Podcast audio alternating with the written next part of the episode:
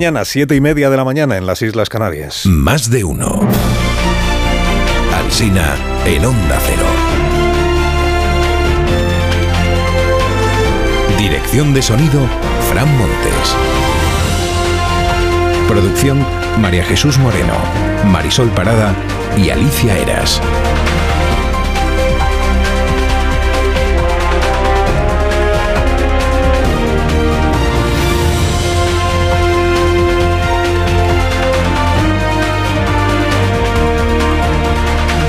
Hasta las 12 y 20 minutos de esta mañana de lunes estamos acompañándoles en cadena en más de uno a partir de las 12 y 20 en nuestra emisión local, más de uno en cada una de las emisoras de las ciudades donde emite esta cadena. Cuatro niños perdidos en la selva colombiana. Empezamos aquí a contar su historia hace casi un mes y ahora que han sido encontrados, pues se va sabiendo más del suceso. ¿no? Le ha contado la hija mayor al padre que la madre, por ejemplo, no murió inmediatamente. Ella lo único que me aclara es que la mamá estuvo cuatro días viva.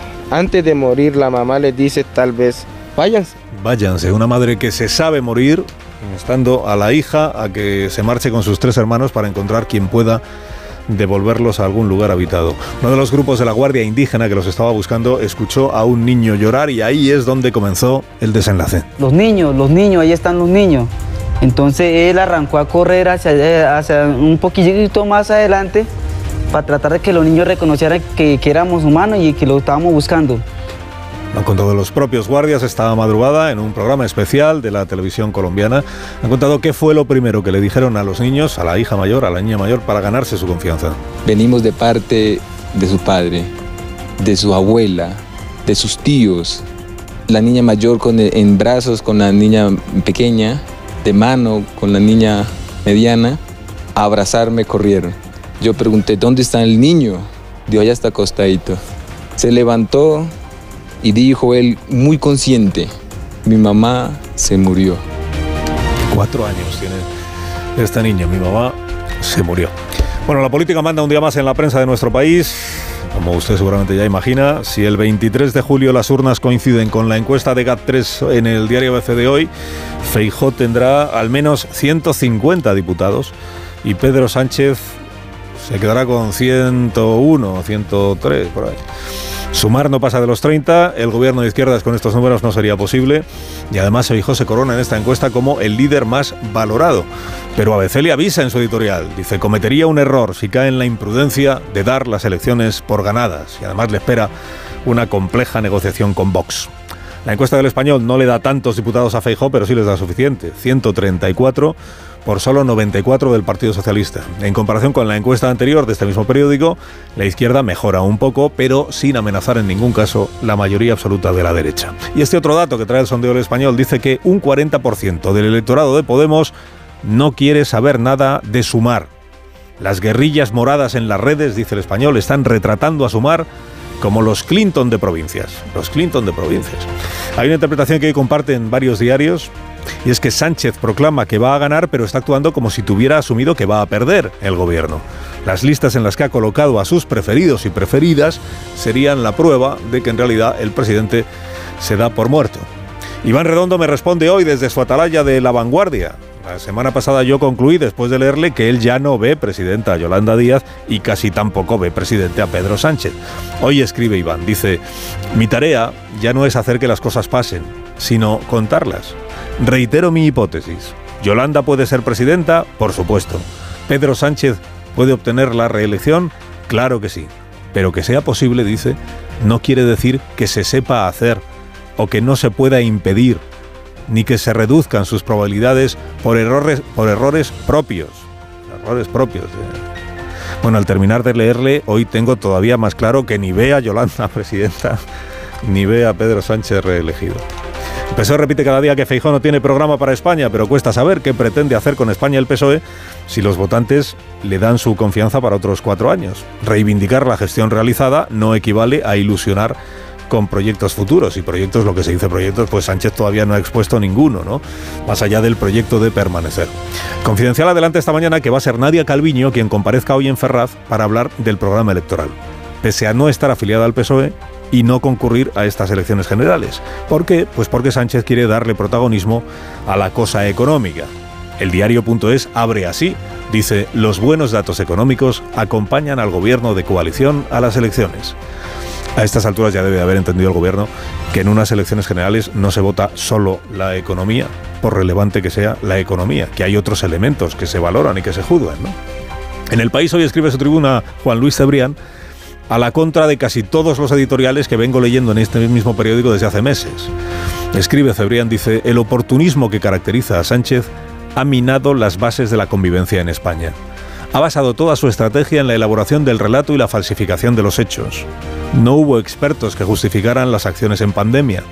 No ha habido debates parlamentarios sobre nuestra política exterior, ni rectificación en la manipulación de los sondeos electorales, ni vergüenza en la ocupación de las instituciones y las empresas públicas.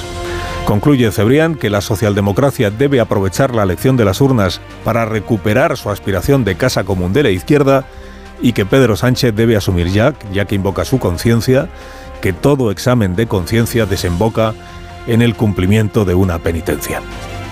El mundo se ha llevado a Azcón y Mazón, los Hernández y Fernández del PP, al límite de la provincia de Teruel con Valencia. Les hace una entrevista a dúo declaran eh, que van a forjar un nuevo eje de influencia, eh, Aragón Comunidad Valenciana, y que no hay varones más altos unos que otros en el Partido Popular. Y dicen también, viene un tsunami del PP el 23J.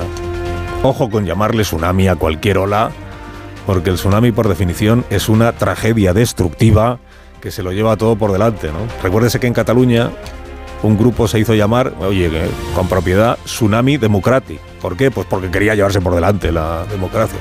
Los tsunamis son así. La razón dice hoy que hay sudores fríos de los afines de Podemos en Radio Televisión Española. Que los dos miembros del Consejo de Administración son marcadamente monteristas. Se entiendo que es de Irene Montero. Y que ven como la hegemonía de esa parte de la izquierda ya no la tienen ellos. O sea que se dan por jorobaos para el futuro. Y termino con el periódico de España. Eh, ahí no entrevistan a un varón del PP, sino a un alcalde debutante, que también es del PP. Se llama Antonio Moreno y ha ganado en Carcelén. Antes fue bombero y a la vez actor porno. Y dice el periodista David López Frías que le prometió a un amigo, dijo, si alguna vez entrevisto a este que se presenta alcalde, mi primera pregunta será, alcalde, ¿cuáles son sus medidas? y lo cumple, porque así empieza la entrevista. Y Moreno, que es el futuro alcalde, encaja la broma y dice que él es el primero en hacer guasa con este asunto de que se dedicó al cine para adultos, o sea, al cine porno gay. Pero vamos, luego aclara que lo dejó hace tiempo. Y que ahora lo que se dedica es a la ganadería. Tiene 750 cabras.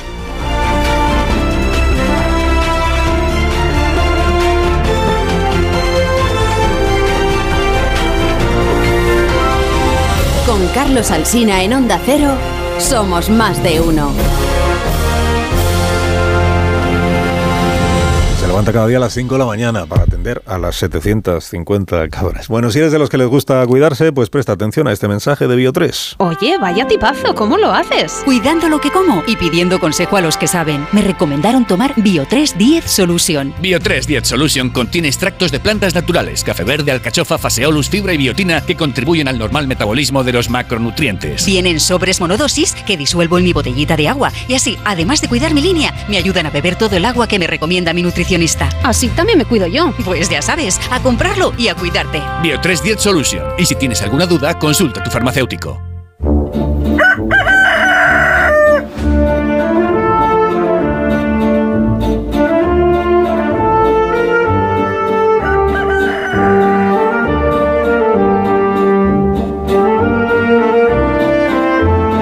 La Torre como cada mañana a esta misma hora. Buenos días, Rafa.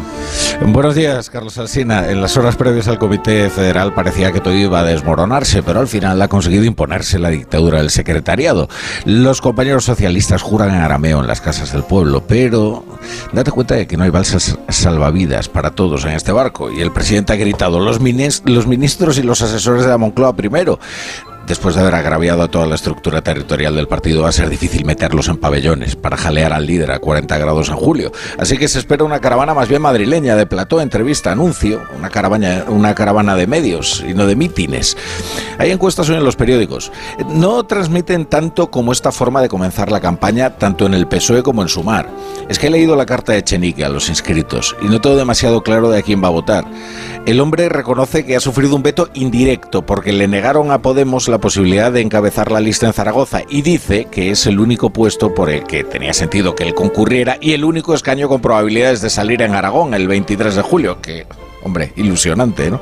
Lo cierto es que nada envía un mensaje tan nítido como la, la, la, elaboración de unas listas electorales. En el PSOE han elaborado unas listas de salvación y en Sumar unas listas de condena. Y ambas traslucen la misma moral de victoria.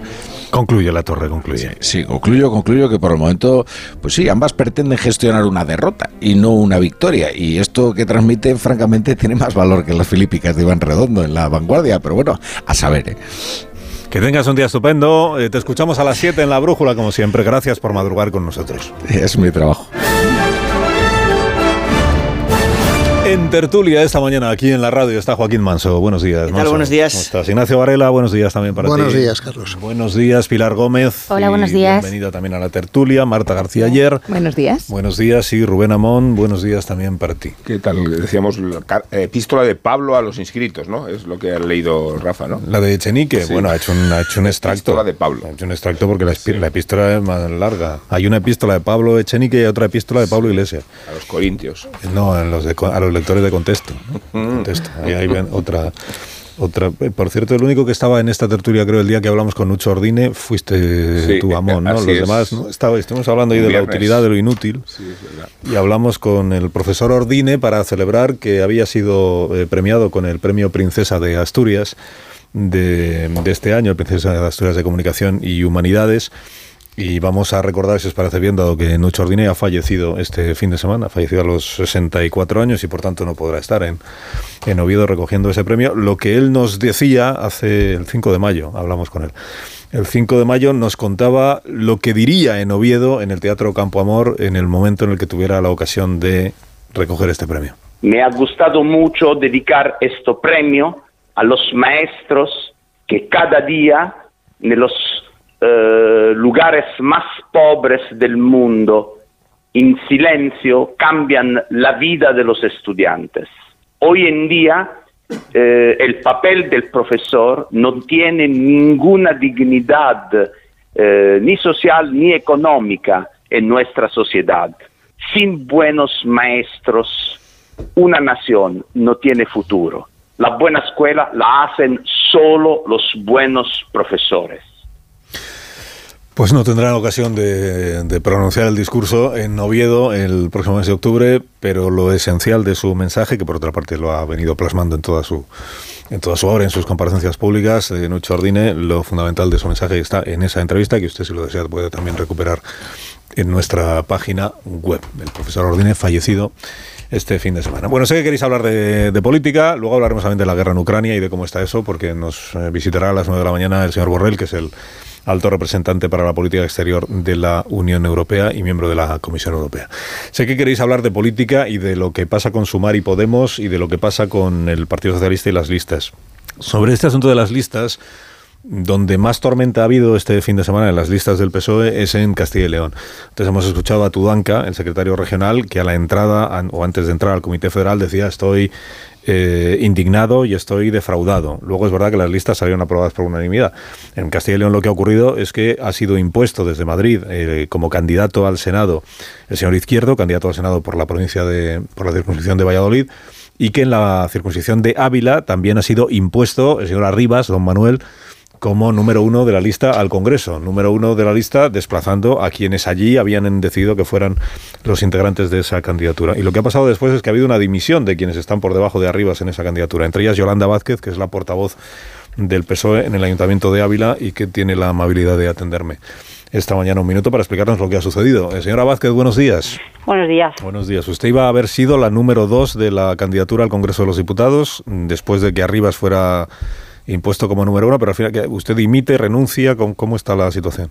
Sí, sí, pues como ha contado usted, efectivamente se, se produce una inclusión en el trámite previo a la aprobación del Comité Federal, en la Comisión Federal de Listas, se incluye a este compañero y se produce un desplazamiento y, entendemos tanto yo como el resto de miembros de la lista porque hay que tener en cuenta que no es eh, estamos hablando de listas como usted dice es decir era un, eh, seis tres hombres y tres mujeres tres titulares y tres suplentes que es el número máximo de diputados que se pueden elegir por la provincia de Ávila y lo que se hace es modificar la lista en su conjunto. No, no es, se trata solo de incluir una persona, que, sino que esa inclusión supuso una modificación que es posible, porque así lo dicen nuestros estatutos, pero tiene que ser razonada. Nosotros entendimos que no estaba, así se nos comunicó por parte de nuestra mm, secretaria de organización autonómica que allí concurrió y, consideramos lo más razonable, eh, pues eso, renunciar a estar en esa lista.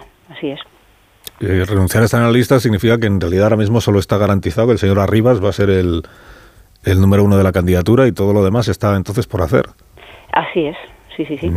Y me, dice usted que, es verdad que el comité de lista, el comité federal, tiene derecho a decir lo que quiera, pero o a, tomar decisiones, pero que hay que explicarlas. Eh, ¿Y a ustedes qué explicación se les ha dado para decir la lista que habéis aprobado no es correcta?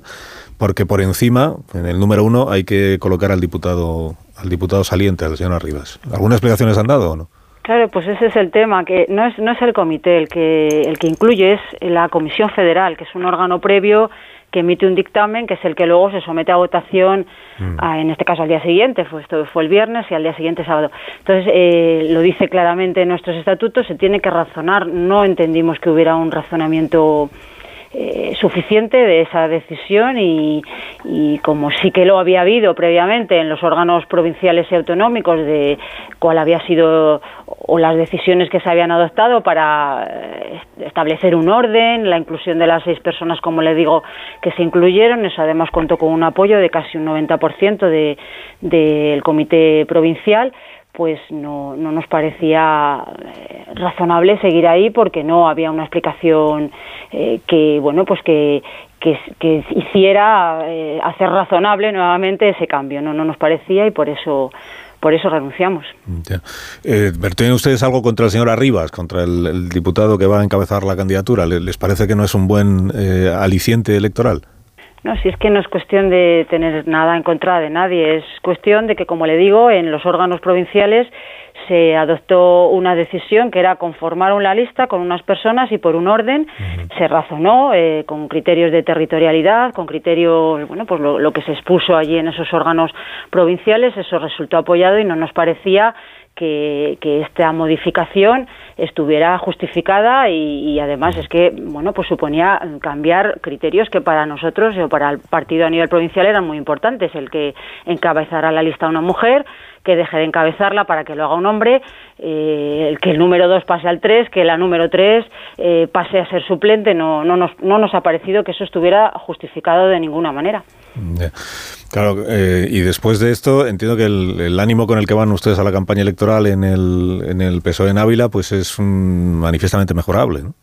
Bueno, eso, eso no. Bueno, vamos a ver, estas cuestiones están ahí. Ya le he dicho que los estatutos contemplan esta posibilidad y, bueno, pues el ánimo es salir a ganar las elecciones, por supuesto que sí. Bueno, pues eh, se ha tomado una decisión que nosotros, como digo, no hemos compartido y hemos hecho lo que nos parecía coherente, pues con nuestra, bueno, nuestra disposición inicial. Y hablo en plural, le vuelvo a repetir, porque se trataba de una lista de seis personas. Entonces, nuestra disposición inicial a, ser, bueno, pues, pues en primer lugar propuestos por esas asambleas donde fuimos votados y después por esos órganos eh, ejecutivos del partido de la provincia que decidieron que fuéramos ahí, pues, pues lo coherente con ese cambio es renunciar y ya está. No le decía lo del ánimo, salen ustedes a ganar, por supuesto, y eso no lo pongo en no lo pongo en duda, pero cuando uno ha sido tan eh, claramente ninguneado o, poco atendido o poco escuchado, pues entiendo que también que es que eso afecta de alguna manera al ánimo con el que se plantea un examen electoral como este. Hombre, ya le, ya lo dijo mi, mi secretario autonómico, lo le he escuchado usted en, en su intervención decirlo, efectivamente a las puertas de ese comité manifestó su decepción y por supuesto que todos nos hemos sentido decepcionados, sobre todo le vuelvo a insistir porque no ha habido una eh, justificación razonable a todo eso, por supuesto que eso eso decepciona, pero pero bueno, en cuanto a, al ánimo de salir a ganar, le vuelvo a insistir que está intacto, eso por supuesto. Yolanda, gracias por haber hablado con nosotros esta mañana y que tenga muy buen día. Muy, muy buen día para ustedes. Muchas gracias. Yolanda Vázquez es la portavoz del PSOE en el Ayuntamiento de Ávila, iba a haber sido la cabeza de lista del PSOE en esta circunscripción, quedaba relegada a la segunda plaza porque eh, la comisión de listas decidió que el diputado eh, Manuel Arribas tenía que ir por delante en el número uno y lo que ha pasado es que solo hay número uno en este momento porque los demás han renunciado a ir en la candidatura. Bueno, ¿por dónde queréis empezar? ¿Por el, asunto PSOE o por el asunto izquierda del PSOE? Pues tenemos estos dos, estos dos frentes eh, abiertos en este momento. En el PSOE mm, es verdad que hay malestar en algunas federaciones por la manera en la que se han hecho las cosas pero salieron aprobadas por unanimidad las listas en el Comité Federal. al final, el malestar llega hasta donde llega. Cuando ha habido que votar, se ha votado. Sí, lo que pasa es que el Partido Socialista ha adoptado un modelo de organización interna que limita muchísimo la, la efectividad de los órganos internos para el control del poder. O la limita cuando no la elimina completamente. Eh, por lo tanto, se ha llegado hasta donde, hasta donde se ha podido. Y normalmente estos, estos modelos de organización que adoptan los partidos se suelen corresponder con el modelo que uno ofrece a la sociedad, que es precisamente lo que están censurando los ciudadanos. Como señalabas tú en el, en el monólogo de, de, apertura, la dinámica de elaboración de las listas en el Partido Socialista se, se corresponde con una dinámica perdedora, porque sugiere una voluntad de encastillamiento. Eh, y esto es un poco una de las cuestiones que está en juego. A mí me da la impresión de que el Partido Socialista, por lo que escuchamos a sus dirigentes, está ya más en la batalla interna que en la competición por ganar las elecciones del, 23 de julio. Y esto desliza la posibilidad de que eh, el sanchismo tenga la voluntad de sobrevivir al 23 de julio, por sí mismo o por persona interpuesta. Esto es lo que sugiere el proceso de elaboración de las listas que estamos, que estamos viviendo. Sí, yo. Vale. Estoy de acuerdo sobre todo con la conclusión de Joaquín. Vamos a ver, el Partido Socialista ahora mismo es de todos los partidos políticos de ámbito nacional que hay en España, es el que tiene el funcionamiento más vertical, más jerárquico y más autoritario, con gran diferencia sobre cualquier otro. Eh, entonces ahora mismo Pedro Sánchez tiene completamente dominado al 100% el Comité Federal, hasta el punto de que los que están en desacuerdo con él, no encuentran mejor solución que sencillamente ausentarse, porque saben que su presencia sería perfectamente inútil. Por supuesto, la Ejecutiva eh, Federal. Eh, y, pues lo que ha hecho en este momento es formar un futuro grupo parlamentario para la próxima legislatura completamente cortado a pico. Cortado pico es una expresión muy típica del interior de los partidos políticos. Existen, es la fase superior a la fase anterior que son los a piñón fijo. Entonces, cuando pasas de un grupo a piñón fijo a un grupo cortado a pico, pues ya es que no. Eh, bueno, a pesar de lo cual, sigue aceptándose como buena, o hasta ahora se seguía aceptando como buena y dando, eh, esparciéndose eh, la suposición unánime de que si Pedro Sánchez perdía las elecciones, abandonaría mansamente el cargo eh, y permitiría que los, el sector moderado y del PSOE se hiciera cargo del partido, lo recondujera y a partir de ese momento cambiara el clima político del país. Lo cual yo llevo muchos meses diciendo que, bueno, pues forma parte más del mundo de la fantasía que la de la realidad. cuando lleguen las elecciones, Cualquiera que sea el resultado, a Pedro Sánchez le quedarán dos años de mandato como secretario general del Partido Socialista y tendrá todos los instrumentos en la mano, si él lo desea, para hacer valer ese mandato y acotarlo hasta el último día. Además, con algún argumento tan sólido como decir, bueno, frente a un gobierno de la extrema derecha y la derecha extrema, hace falta una, no, podemos permitir que el partido se descomponga eh, y por tanto hace falta un liderazgo de la oposición sólido, experimentado y tal, quién mejor que yo o alguien a quien él ponga. Por lo tanto, yo creo que cada, vez está más claro eh, que el sucesor de Sánchez será Sánchez o será alguien que Sánchez ponga. Yo no, ah, que no tengo eh, tan claro lo último. Eh, eh, me parece que Sánchez si puede tener la tentación de em, aferrarse al cargo, eh, que sería creo inútil porque eh, lo hemos visto, es verdad que los partidos y en el caso de, del PSOE desde que llegó Sánchez ha blindado el Comité Federal, que más que un Comité Federal se ha convertido en una reunión de, palmeros, de gente que va el otro día con esa cara y los que ya no quieren em, dar más palmas, pues ya ni van, como hicieron Paje o, o Lambán pero también es cierto que, todo tiene un, final. Eh, vimos en el PP cómo ha casado, ni estatutos ni nada se le eh, sacó del partido. Eh, a Sánchez ya lo vimos en una ocasión y, hombre, al PSOE no le gusta recordar eso, pero si lo tiene que volver a hacer, lo hará, porque creo que se ha visto en las listas con la entrevista que, veíamos ahora em, se ha intentado em, frenar eh, ese golpe que ha dado Sánchez. Es verdad que al que le toque sustituirle tiene un Congreso con afines, que estoy convencida que también mutarán a no afines, porque Sánchez ha dejado eh, muchos muertos, muertos que incluso podríamos llamar vivientes, que están ahora a su alrededor, pero que realmente em, le, detestan, diría yo, por cómo hablan de él, los que están todavía muy cerca. Y, creo que eso va a ser inevitable. Si Sánchez no logra tener un gobierno, eh, el partido sí que no va aguantar ni, ni, un cuarto de hora más y esos diputados, bueno, pues los que sean muy sanchistas eh, saldrán. Hablo de gente como Margarita Robles o de la propia em, Cristina Narbona, que también están ahí en unos puestos muy, muy de salida y yo creo que lo que ha hecho ha sido recolocar como diputados a, gente para dejarle con un sueldo y con un cargo, justo al revés de lo que han hecho en Podemos. No creo que haya un plan a futuro porque sabe que es insostenible. De todas si me dejáis añadir 30, 15 segundos, yo no sé si va a haber como perspectiva inmediata, porque lo otro pertenece al mundo de los pronósticos. Eh, yo no sé si va a haber desmovilización social, sí sé que va a haber, pero vamos, no sabemos el tamaño de la desmovilización social del electorado del PSOE. Lo que parece seguro es que en esta campaña va a haber una desmovilización orgánica masiva, cuando no directamente en algunos territorios una huelga de brazos caídos.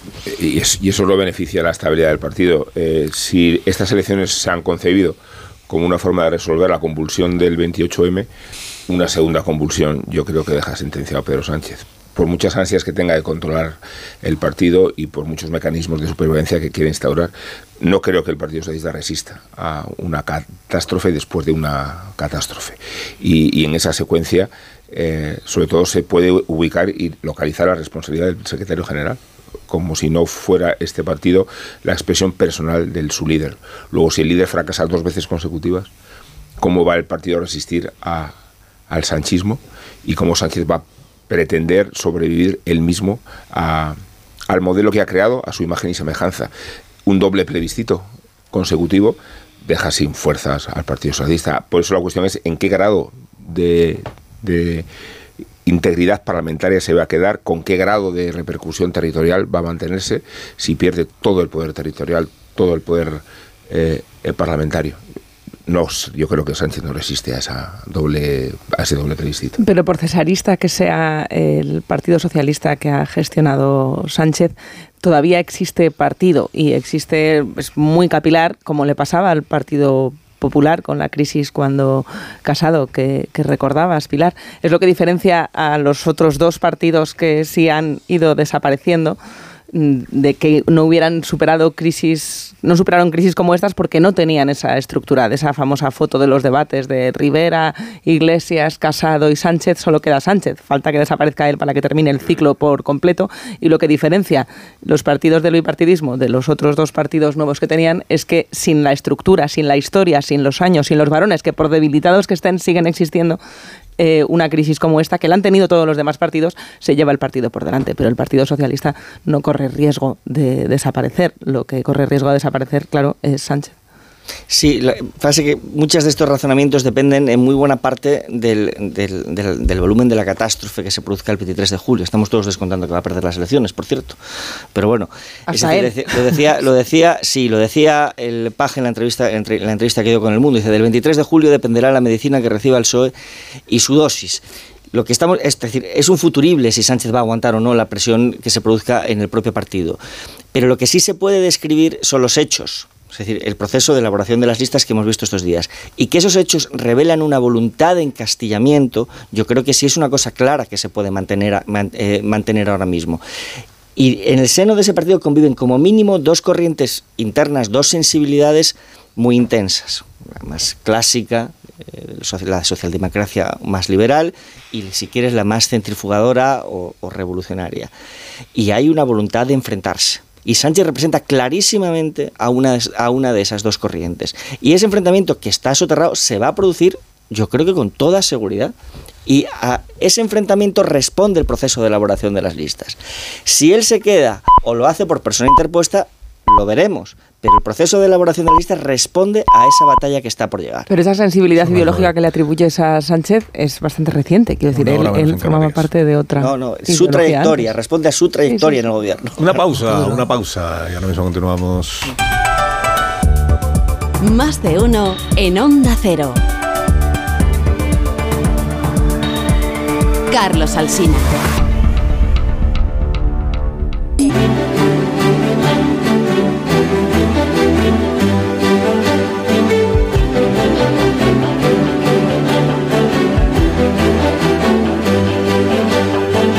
Más de uno. Onda Cero. Carlos Alsina.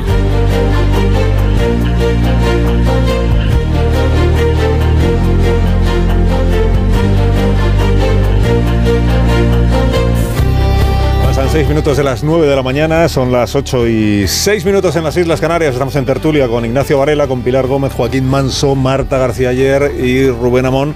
Y como venimos anunciando desde las 6 de la mañana, pues nos acompaña el alto representante de la Unión Europea para la Política Exterior, el señor Borrell, que tiene la amabilidad de estar un rato aquí con nosotros esta mañana. Buenos días, eh, buenos días. ¿Cómo están? Buenos días y muchas gracias. ¿Qué tal? ¿Cómo, ve, cómo lo ve? ¿Cómo lo ve? la situación, la situación del mundo en general. el mundo complicado, sí. sí. Empezamos por Ucrania, ¿le parece? Eh, un año y tres meses ya, más de tres meses de guerra en Ucrania, cuando, cuando empezó, la mayoría de los analistas decían esto va a ser un paseo militar de los rusos, esto va a ser visto y no visto. Bueno, un año y tres meses después. ¿Percibe el alto representante de la Unión Europea para la política exterior una fatiga de materiales en la sociedad europea? Un, eh, ¿Está flaqueando la, no sé si la convicción o el grado de compromiso de la sociedad europea respecto de Ucrania o no? Las encuestas no lo dicen. no tengo otro observatorio que las, que las encuestas que hace Eurostat. Las encuestas dicen que la mayoría de la población europea sigue apoyando que se apoye a Ucrania. Y mis interlocutores, que son los ministros de Exteriores y de Defensa de los Estados miembros, eh, siguen manteniendo unidad. Bueno, si tengo que serle franco, en este momento el undécimo paquete de sanciones todavía no ha roto, no ha conseguido la unanimidad. Hay todavía algún país que no lo ve claro, pero el Fondo Europeo de Defensa y el Fondo Europeo para la Paz continúan movilizando la industria europea y continúan aportando apoyo militar a, a, Ucrania. Lo estamos acelerando. Tenemos el compromiso de suministrarles un millón de proyectiles de, artillería del calibre 155, que son los que necesitan básicamente en los próximos meses. Y de momento, de momento ese esfuerzo unitario continúa. En otros países de la Unión Europea está más presente el asunto de Ucrania en el debate público que en el nuestro. En el nuestro, eh, yo al menos tengo la sensación de que se habla de Ucrania en los medios de comunicación en general y en programas como este, cuando sucede algo muy llamativo o muy, o muy inusual, lo de la presa de, la semana pasada. Pero el resto del tiempo, o cuando se cumple un aniversario, ese tipo de cosas.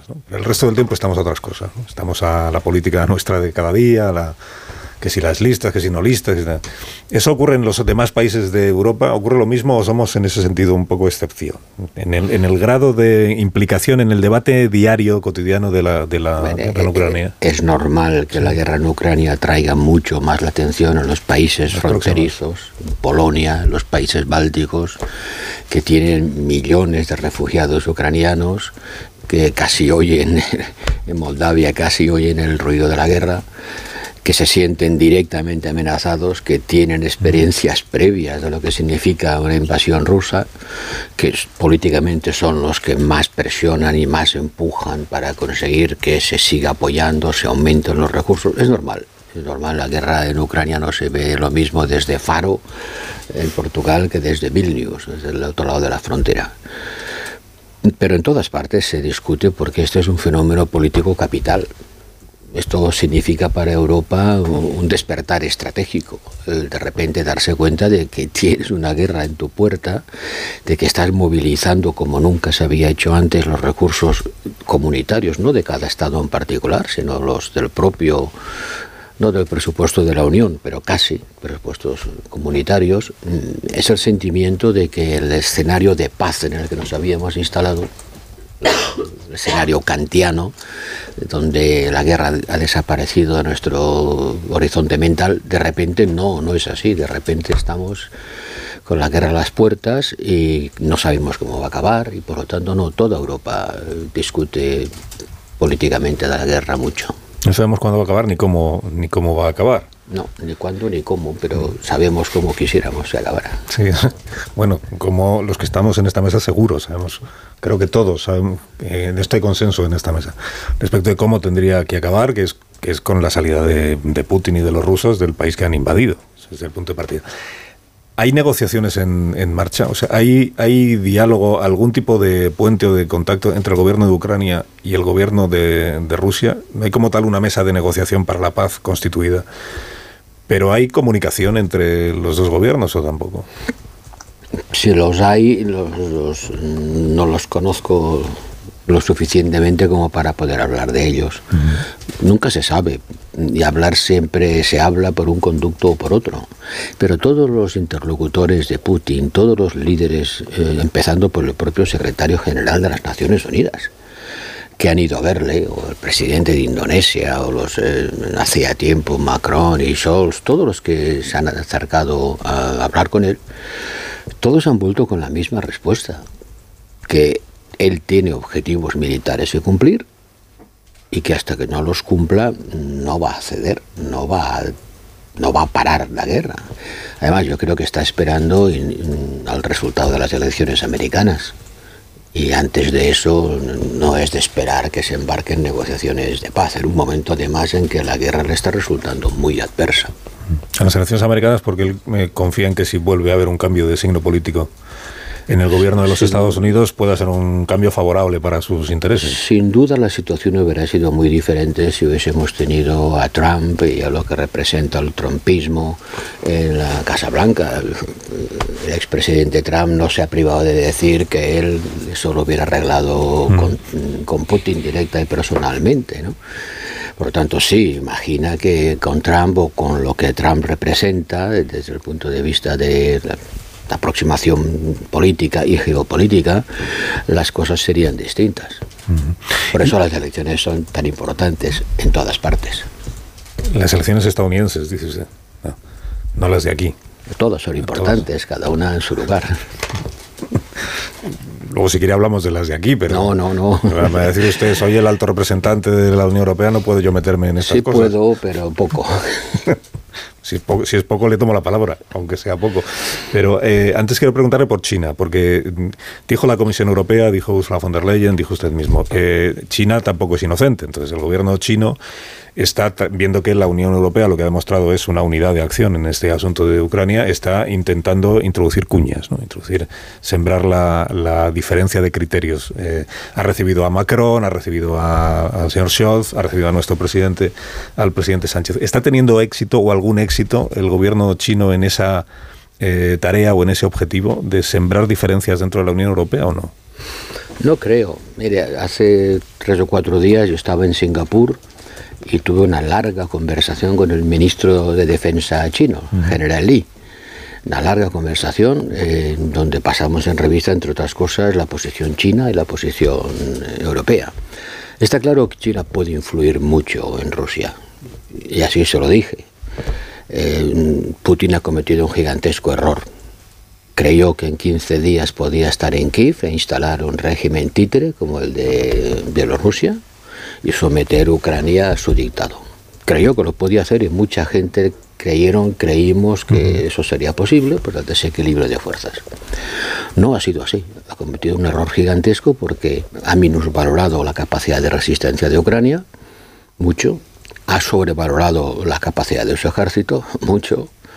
Ha minusvalorado la capacidad de unión de los europeos, a los que creía que los tenía acogidos por el gas. Ha minusvalorado la unión entre Estados Unidos y Europa. Y el resultado es que meses después de la guerra ha perdido 2.000 tanques y está en retirada. Y eso es un escenario que él nunca, seguro que nunca pudo contemplar. Entonces, si yo fuera amigo de Putin, como son los chinos, que lo son y lo dicen, eh, le diría, oye, has cometido un gigantesco error, corrígelo y corrígelo cuanto antes. Y eso es lo que esperamos de China, que influya en Putin para que pare esta guerra. Ah, pero China está en lo de, esta es mi propuesta de paz, y es una propuesta de paz que consiste en, o sea, la prioridad es sentarles a una mesa de negociación a Ucrania y a Rusia. Para nosotros o para, y para usted y para el gobierno de España, la prioridad es que Rusia se retire de, de Ucrania. O sea, saque usted sus tanques, eh, vuélvase por donde ha venido y luego ya se sientan ustedes a hablar de lo que les parezca oportuno, pero no al revés, ¿no? Ese es el objetivo. El objetivo no puede ser otro que la retirada de Rusia de los territorios invadidos. Mm. ¿Cómo se alcanza ese objetivo? Bueno, eso está por ver. Hay quien dice inmediatamente un alto el fuego. Hay, seamos realistas, todo el mundo está a favor de que el fuego se pare, ¿verdad? Pero si queremos ser tácticos y hablar en serio de las cosas, los altos del fuego benefician al que está perdiendo. Y Ucrania cree que en este momento Rusia, el alto el fuego, lo utilizaría para reorganizarse y para seguir aumentando sus reservas y sus defensas, que son muchas. Rusia ha trincherado la línea del frente como nunca se había visto desde el fin de la Segunda Guerra Mundial. Son unas defensas extraordinariamente potentes, muy profundas, con varias líneas de defensa. Ahora acaba de volar una presa para crear una defensa natural, que es un río, el Dnieper, que ya es en ese tramo infranqueable, porque hacer un, un pontón de de un kilómetro de longitud, esto nunca se ha visto en la historia militar. ¿no? Eh, entonces, sí, el alto el fuego, sí, pero ¿a quién beneficia el alto el fuego?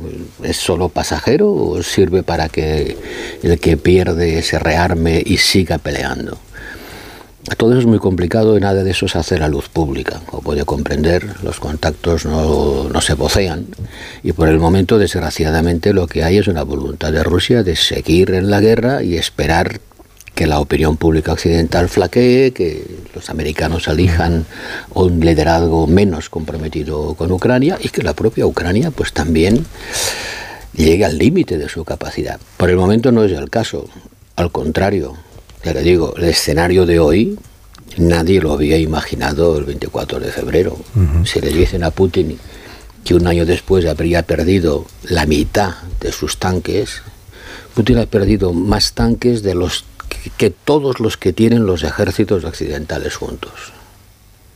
Tampoco conocíamos mucho a Zelensky, ¿no? Hace... Yo sí le conocía. Sí, usted sí. Eh, la opinión pública en general, de Zelensky sabíamos poca cosa. Bueno, sabíamos que había sido actor cómico y que había hecho una serie de televisión parodiando el poder y luego había llegado él al poder y poco más. Y por eso igual de ahí viene la sorpresa que ha generado Zelensky como figura, ¿no? Como figura casi casi de otro tiempo de, o de guerras anteriores. ¿Usted que sí le conocía? Mm, ¿Le ha sorprendido algo de la, de la manera en la que ha enfrentado la situación, del desempeño de Zelensky, de la fuerza de voluntad que ha demostrado hasta este momento? Ah, si ha sido sorpresa, ha sido una sorpresa muy grata. Pero conociéndole, porque tuve ocasión de entrevistarme varias veces con él y con su gobierno, después de que ganara las elecciones, cuando se dirigió al Consejo Europeo inmediatamente después de que la guerra empezara, y les dijo a los jefes de Estado y de Gobierno es posible que sea la última vez que me dirija a ustedes, porque yo no me voy a marchar, yo me quedo en Kiev, llamando un mensaje muy claro y muy fuerte de que Ucrania iba a resistir. Y pocos días después, la operación aerotransportada para ocupar el aeródromo cercano a Kiev fracasó, fracasó estrepitosamente. Las columnas blindadas que entraban por el norte fueron paradas El, armamento que se suministró a Ucrania llegó muy a prisa y, llegó bien y se utilizó, se utilizó. El ejército ucraniano del 2023 no es el ejército del 2014, cuando Rusia ocupó Crimea de una manera más o menos disimulada. Es un ejército mucho más entrenado que lleva años de combates en la línea del Donbass y han demostrado una capacidad de resistencia dirigidos por alguien que ha sabido galvanizar los ánimos de su país. En ese sentido es un, es, un gran líder, sin duda. El, el, primero de julio comienza la presidencia española de la Unión Europea. Eh, claro, se nos han. Se, nos han el, presidente Gobierno ha convocado unas elecciones, que son el 23 de julio, es decir, con la presidencia europea ya empezada, con la presidencia española. ¿Qué, espera el señor Borrell de la presidencia española de la Unión? O sea, ¿qué, ¿qué, podemos aportar como país que ejerce la presidencia? ¿Y hasta qué punto afecta un, cambio, un posible cambio de signo político en el gobierno de España a esa presidencia europea o a los resultados de esa presidencia europea? O es independiente, o, no, hay, no hay cambio alguno en, lo que está previsto que sea la presidencia, independientemente de quién sea el presidente o del signo político del gobierno de España. Mire, no es la primera vez y no será la última que un país que asume la presidencia está en campaña electoral. El caso más reciente es de Francia, que asumió la presidencia y tuvieron elecciones presidenciales que ocuparon prácticamente toda la presidencia. Las nuestras, las elecciones legislativas españoles, van, son muy al principio de la presidencia, por lo tanto, mm, tienen todavía cinco meses después para... Pero hay, precedentes, si lo saben, yo no lo sé, hay precedentes de un gobierno que cambie de... O sea, que caiga el gobierno y entre un gobierno nuevo en el curso de la presidencia. seguro que los hay, seguro que los hay, no tengo ninguno en la cabeza, pero seguro que los hay. Por eso el presidente del gobierno, con buen criterio, ha decidido posponer hasta después de las elecciones su comparecencia en el Parlamento Europeo para presentar el programa de la presidencia. Es una decisión de buen criterio porque presentar tu programa cuando una semana después eh, se va a decidir eh, quién gobierna España, pues podría haber parecido inapropiado. Y él creo que lo ha entendido y ha dicho, bueno, esto lo haremos, lo haremos después. Pero España coge estas elecciones con buen pie vamos, yo me remito estrictamente a hechos constatables, a cifras. España en este momento es el país de la Unión Europea con la mayor tasa de crecimiento económico y con la menor tasa de inflación. Creo que es la segunda más baja después de Luxemburgo. Y también con la tasa de crecimiento del empleo más alto. O sea, las circunstancias económicas, las circunstancias de la economía española son especialmente favorables. Es un país que se ve desde el punto de vista económico con muy buen desempeño. Luego los, eh, electores decidirán o decidiremos lo, lo, que creamos. Pero Europa está acostumbrada a los cambios de gobierno. Y el Consejo Europeo, cada dos por tres cambian. Entre los 27, casi, casi en cada Consejo Europeo tenemos uno recién llegado. De, de, ahí que tenga mérito la unidad de acción de la Unión Europea respecto de situaciones como la guerra en Ucrania, porque cambios se siguen se siguen produciendo. Pero le preguntaba, ¿qué, espera la Comisión Europea de la presidencia española de la Unión? O sea, el, eh, quien nos esté escuchando ahora y diga, pero ¿para qué sirve ser presidente de turno? De la, de ¿Qué relevancia tiene? O sea, ¿qué aporta el país que preside al, al, desarrollo de las instituciones o de, de, los proyectos comunes en la Unión pues Europea? Fija, fija prioridades. Fija prioridades. Eh, dice, la Unión Europea es un, es un extraño animal. Eh, no es un Estado, es, una, es un club de Estados, una mm. asociación de Estados, donde los que están al timón son los jefes de Estado y de Gobierno, Consejo Europeo. Y aunque hay una presidencia permanente del Consejo, para asegurar la continuidad. Cada seis meses hay un país que desde el Consejo dice por dónde deberían ir las cosas.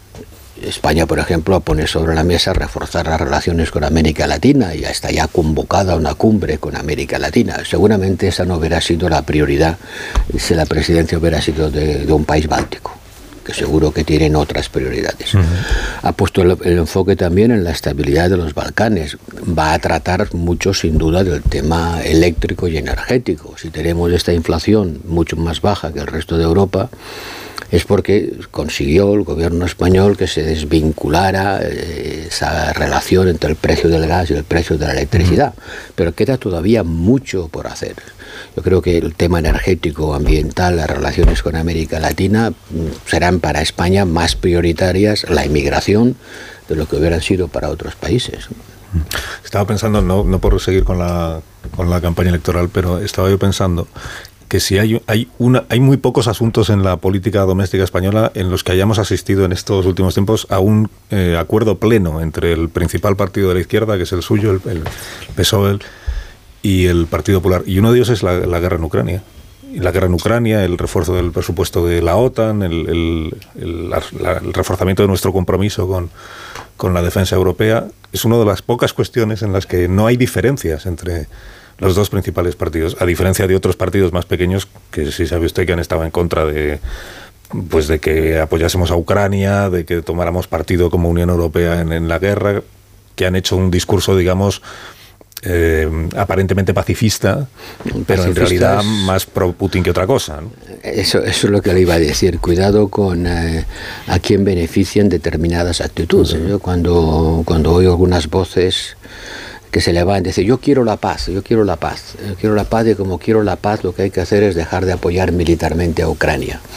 Eh, les pregunto, oiga, ¿y, ¿y qué va a pasar después? ¿Qué clase de paz va usted a conseguir? ¿no? usted a conseguir la paz del rendido, porque si usted deja de ayudar militarmente a Ucrania, no por eso Rusia se va a retirar, al contrario. Cuidado con las buenas intenciones, porque todos queremos la paz, pero hay que saber qué clase de paz queremos. Mis contertulios quieren participar rápidamente de la conversación porque nos quedan cinco minutos de, de entrevista. Así que tipo test, tipo test. Tipo test yo le quiero preguntar por Cuba, que usted estuvo hace 15 días en la primera visita dentro del marco del Acuerdo de Diálogo Político y Cooperación. Usted sabe que Cuba es un país muy duro en la represión y la falta de respeto a los derechos humanos y sobre ese aspecto concreto le quiero yo preguntar, ¿qué utilidad tuvo ese viaje en materia de derechos humanos? Pues mire, eh, ese, ese punto está, estuvo en el orden del día, como no, Acordamos que mi delegado especial para los derechos humanos, el señor Gilmore, visitará Cuba dentro de poco.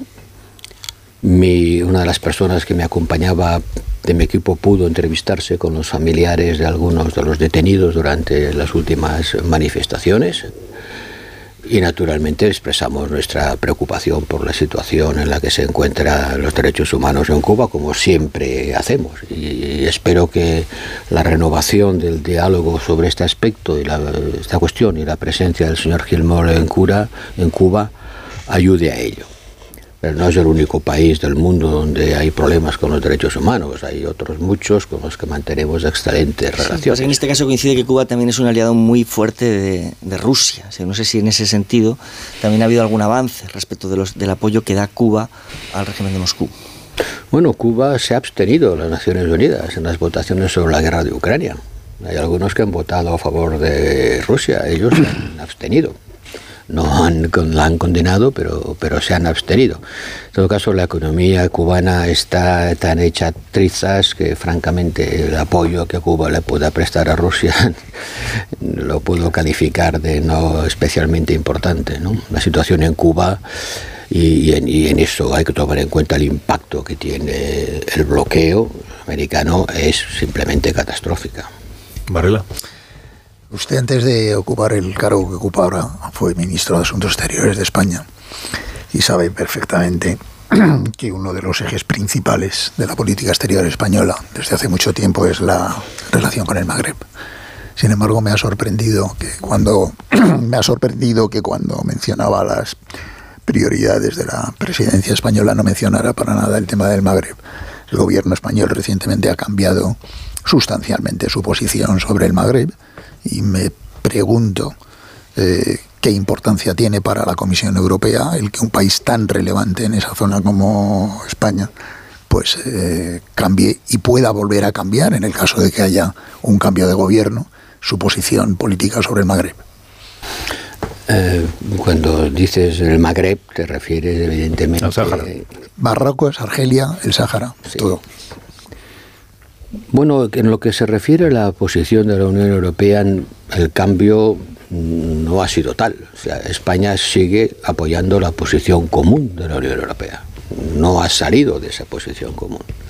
La posición común que dice que el resultado, la salida del conflicto tiene que buscarse en el marco de las resoluciones de las Naciones Unidas y tiene que ser una solución eh, aceptada por las partes.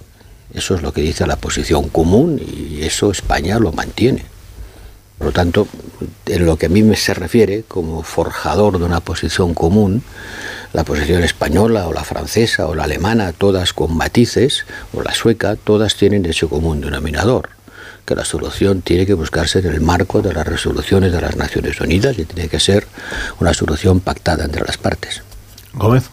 Em, el, pacto de, asilo que, se ha firmado eh, la semana pasada eh, da la opción a algunos países a, los que no quieran eh, acoger inmigrantes a, pagar por, por ello. No sé si eso puede acabar convirtiendo algunas zonas o llenándolas de, inmigrantes, como denunciaron algunos países. Y lo que más me preocupa es si esos países, que lo veíamos con Orbán y, y Hungría, pueden hacer que al final se vayan desarrollando movimientos eh, de corte eh, de ultraderecha precisamente en, esos países donde se sientan más presionados por, por los inmigrantes. Bueno, la ultraderecha en algunos países ya estaba bien servida, no quiere decir que no. Que vayamos a peor, quiero decir. No le hace falta mucho más, pero mire, se intentó, se intentó, el objetivo es distribuir la carga. Los inmigrantes llegan por el sur, fundamentalmente, y por el este. Eh, de acuerdo con nuestras normas, se tienen que hacer cargo de ellos los demandantes de asilo. Hagamos la diferencia entre inmigrante y demandante de asilo, el país donde ponen el pie primero. Eso, eso hace que la carga recaiga mucho más sobre unos sobre otros. Se intentó distribuir esa carga. Y se dijo, no, no, no, hay que repartirlos entre todos, lleguen por donde lleguen, hay que repartirlos entre todos. Los países del este, y entre ellos los que usted cita, se opusieron ferozmente y no hubo manera de conseguirlo. Y durante mucho tiempo nos quedamos parados porque ese acuerdo no funcionó. Y ahora se ha llegado a uno para decir un poco lo mismo, pero de otra manera. Hay que repartir la carga. No queréis hacer, haceros cargo de un número de las personas que vienen pidiendo asilo. Bueno, pues vais a contribuir al coste que eso representa. En vez de ocuparos de las personas, vais a tener que financiar que otros lo hagan es mejor que nada. Marta, la última. Sí, señor Borrell, siguiendo con, la ultraderecha que le preguntaba Pilar, eh, de todas las maneras que la Rusia de Putin ha encontrado para desestabilizar las democracias occidentales, eh, ¿hay vínculos probados, han encontrado vínculos en la financiación de los partidos de ultraderecha en Europa? El Parlamento Europeo está estudiando lo que se llama la injerencia la injerencia de Rusia en los procesos electorales y en los procesos políticos europeos. Y sí, sí, hay claros indicios de, de injerencia, incluso, incluso en España. Y el Parlamento Europeo ha elaborado ya informes y lo va a seguir haciendo. Nosotros tenemos una unidad en, mis servicios que se dedica a eso, a estudiar la injerencia extranjera en los procesos electorales y políticos europeos y, está claro que, que, Rusia lo hace. En el caso de la ultraderecha en concreto. Rusia lo hace tratando de llevar el agua a los molinos que reman en la dirección que le favorecen. Le, vale todo. Que a Rusia le vale todo con tal de que salgan beneficiados. Sí, también ha habido, ha habido injerencia en el, los, cuando los momentos dramáticos del 17 y del 18, los momentos convulsos en Cataluña. Está claro que hubo una injerencia, el Parlamento Europeo ha detectado elementos claros de injerencia eh, rusa en ese proceso. bueno, el, partido al que usted pertenece, que, es el Partido de los Socialistas de Cataluña, es el PSC. No, no te he hecho ninguna injerencia. no, digo que el PSC en las últimas elecciones municipales eh, vuelve a ser la primera fuerza política de Cataluña, que entiendo para que un militante del PSC pues es un motivo de orgullo. Es una satisfacción, eso demuestra que las aguas vuelven a su cauce.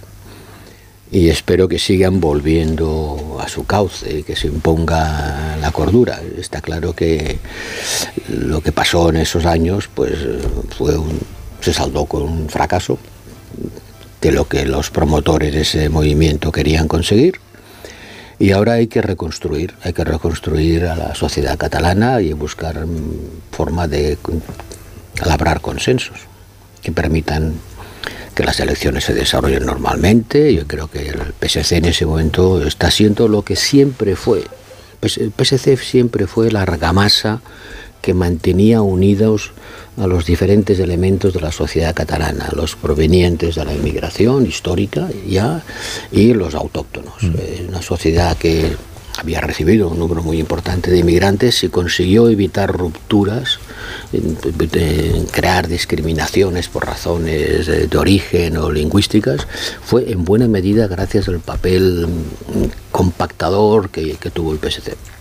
Pero esa labor de reconstrucción no son un estorbo algunos líderes muy significados de lo que pasó en el año 2017 en el sector independentista, que ahí continúan, que no se han retirado me está usted llevando a asuntos que no son de mi competencia. El señor Borrell, gracias por habernos acompañado esta mañana. Y que tenga muy buen día. El alto representante de la Unión Europea para Política Exterior son menos 25 las 10, una menos en Canarias. Ahora mismo seguimos.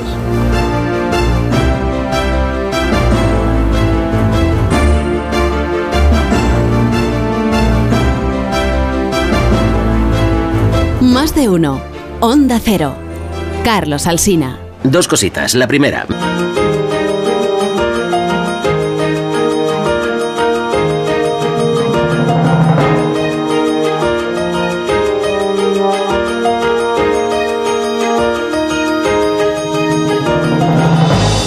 Dieciséis minutos para que sean las 10 de la mañana, una hora menos en las Islas Canarias. A Manso, a Varela, a Gómez, a García ayer y a Amón les pregunto por, eh, Podemos, no, eh, sumar, por, por sumar esta nueva marca electoral que ya está como tal coalición electoral constituida y registrada y que lleva adentro pues todo lo que en su día fueron las confluencias de, Podemos, incluido Podemos, aunque en guerra con Podemos, que esto sí que igual es un igual es una eh, situación política pues poco frecuente en nuestro país, no sé si inédita, pero esto que va dentro de Podemos, eh, de Sumar, perdón, o bajo el paraguas de Sumar un partido que se llama Podemos que está cargando contra la líder de Sumar y que es la candidata para la que van a pedir el voto. La candidata a la presidencia del gobierno para la que van a pedir el voto es una señora que según ellos eh, veta sin ningún motivo a Irene Montero, a Pablo Echenique y relega a Yone Belarra y de esta manera, según Pablo Iglesias, ejecuta la violenta campaña orquestada por las derechas contra eh, Irene Montero. Para ella es para quien pide el voto eh,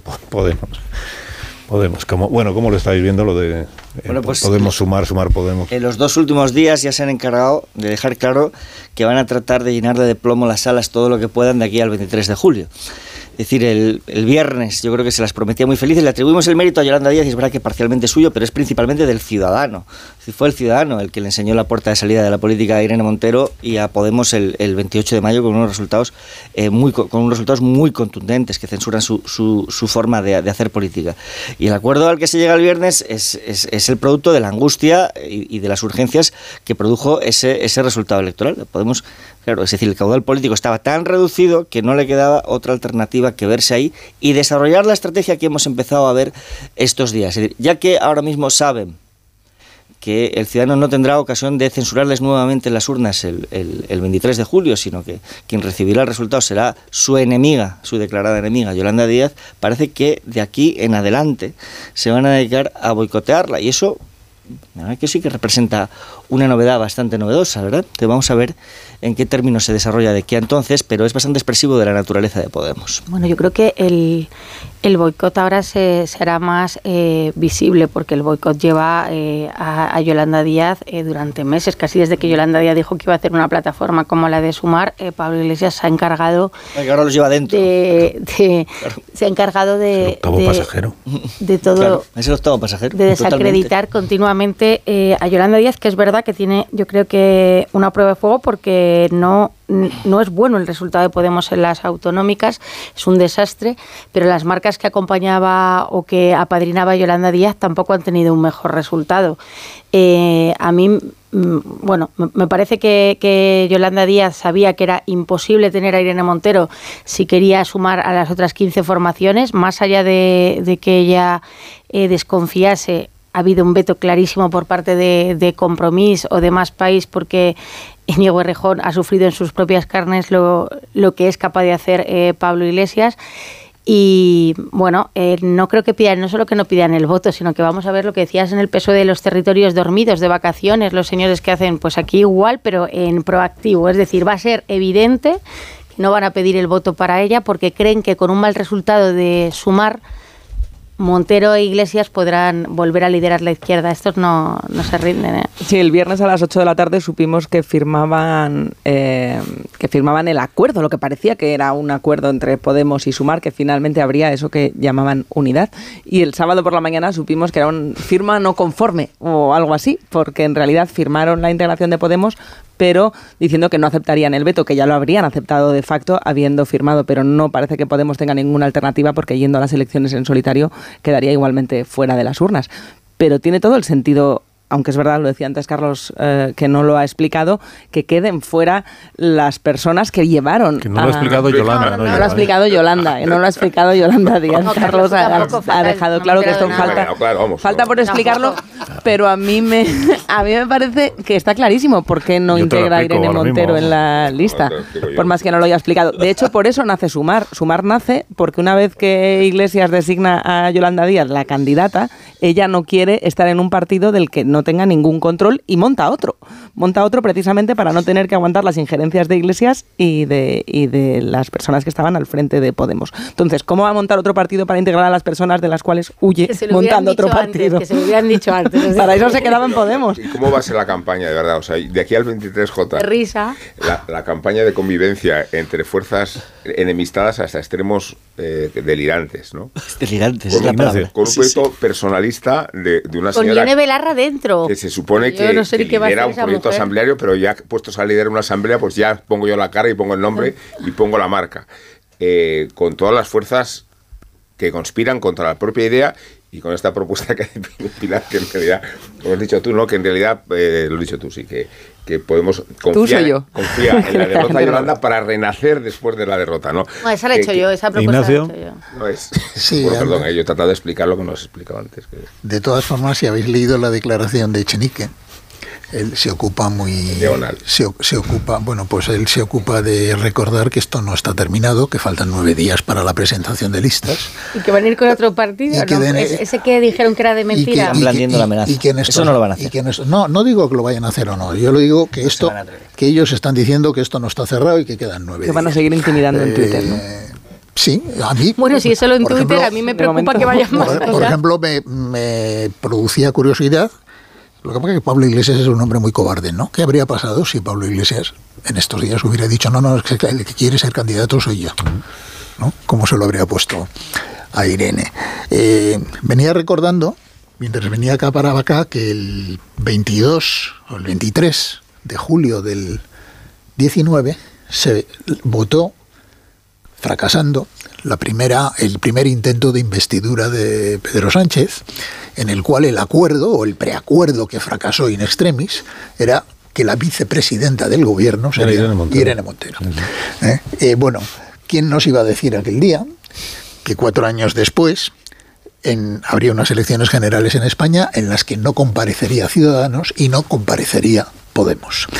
¿Qué ha hecho Yolanda Díaz? Pues Yolanda Díaz lo único que ha hecho ha sido agrupar a todo lo que un día fue con Iglesias y hoy detesta a Iglesias.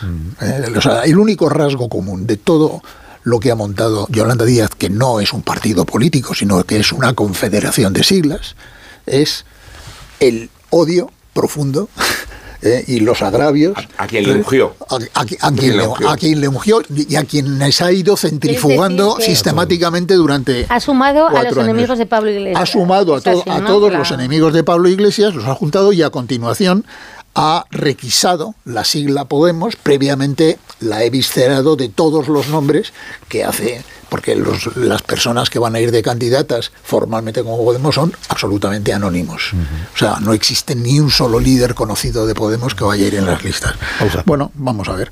Parece ser que unos de- desean que Yolanda, perdona, ya termino, que Yolanda deseaba que Podemos se estrellara en las municipales para luego poder tal, y ahora, según decís, lo que, eh, lo que Podemos desea desea que Podemos es que la que se estrelle. sea Yolanda tal. Está muy bien. opinión. Hay que reconocer que la izquierda lo está abordando Sí, en esta verdad es que- pre-campaña electoral. que sí.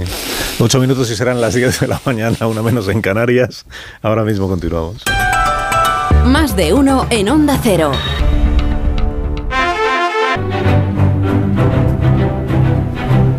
Ignacio Rodríguez Burgos, la actualidad económica de este día. Buenos días, Ignacio. Hola, muy buenos días. Pues mira, decirte que los mercados financieros europeos abren al alza claramente a la espera de la reunión de la Reserva Federal de los Estados Unidos y del Banco Central Europeo esta semana. Se espera que el Banco Central Europeo suba los tipos de interés en 25 puntos básicos, pero también se espera que sea la última subida de los tipos de interés en este año.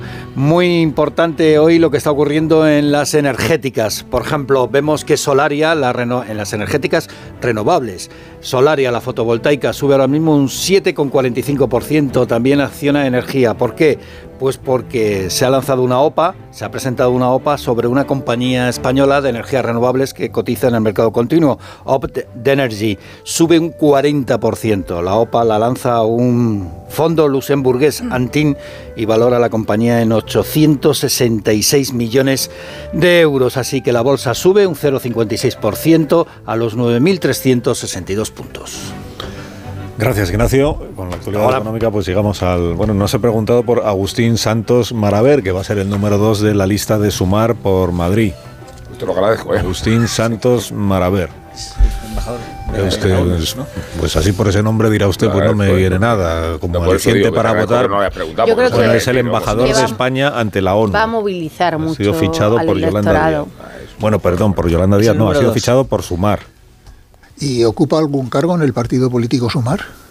Eh, no, no. Es un partido, ¿no? No, es No. que- claro, es que. Bueno, pero habrá es sido que- elegido por la militancia de Sumar o Es que cómo esto, era eso? esto lo que demuestra es que Yolanda Díaz directamente es, es un rostro sobre un cascarón vacío. Unos Callahan, Marisol Parada, para estas personas que se van. Porque queda muy poco para el verano y los diferentes estilos de Callahan se adaptan a tu día a día para crear tus looks más deportivos, casuales o elegantes. Las últimas tendencias y novedades siempre con la máxima comodidad gracias a su exclusiva tecnología Adaptation que se adapta al pie. Gran variedad de diseños que se adaptan a tu estilo y a tu forma de caminar. A la venta en las mejores zapaterías y en callahan.es. Tecnología, diseño y confort a buen precio. Adiós Manso, adiós Varela, adiós Gómez, Adiós. adiós García ayer, adiós Amón. Adiós, Hasta adiós. mañana, a las noticias. Muy bien.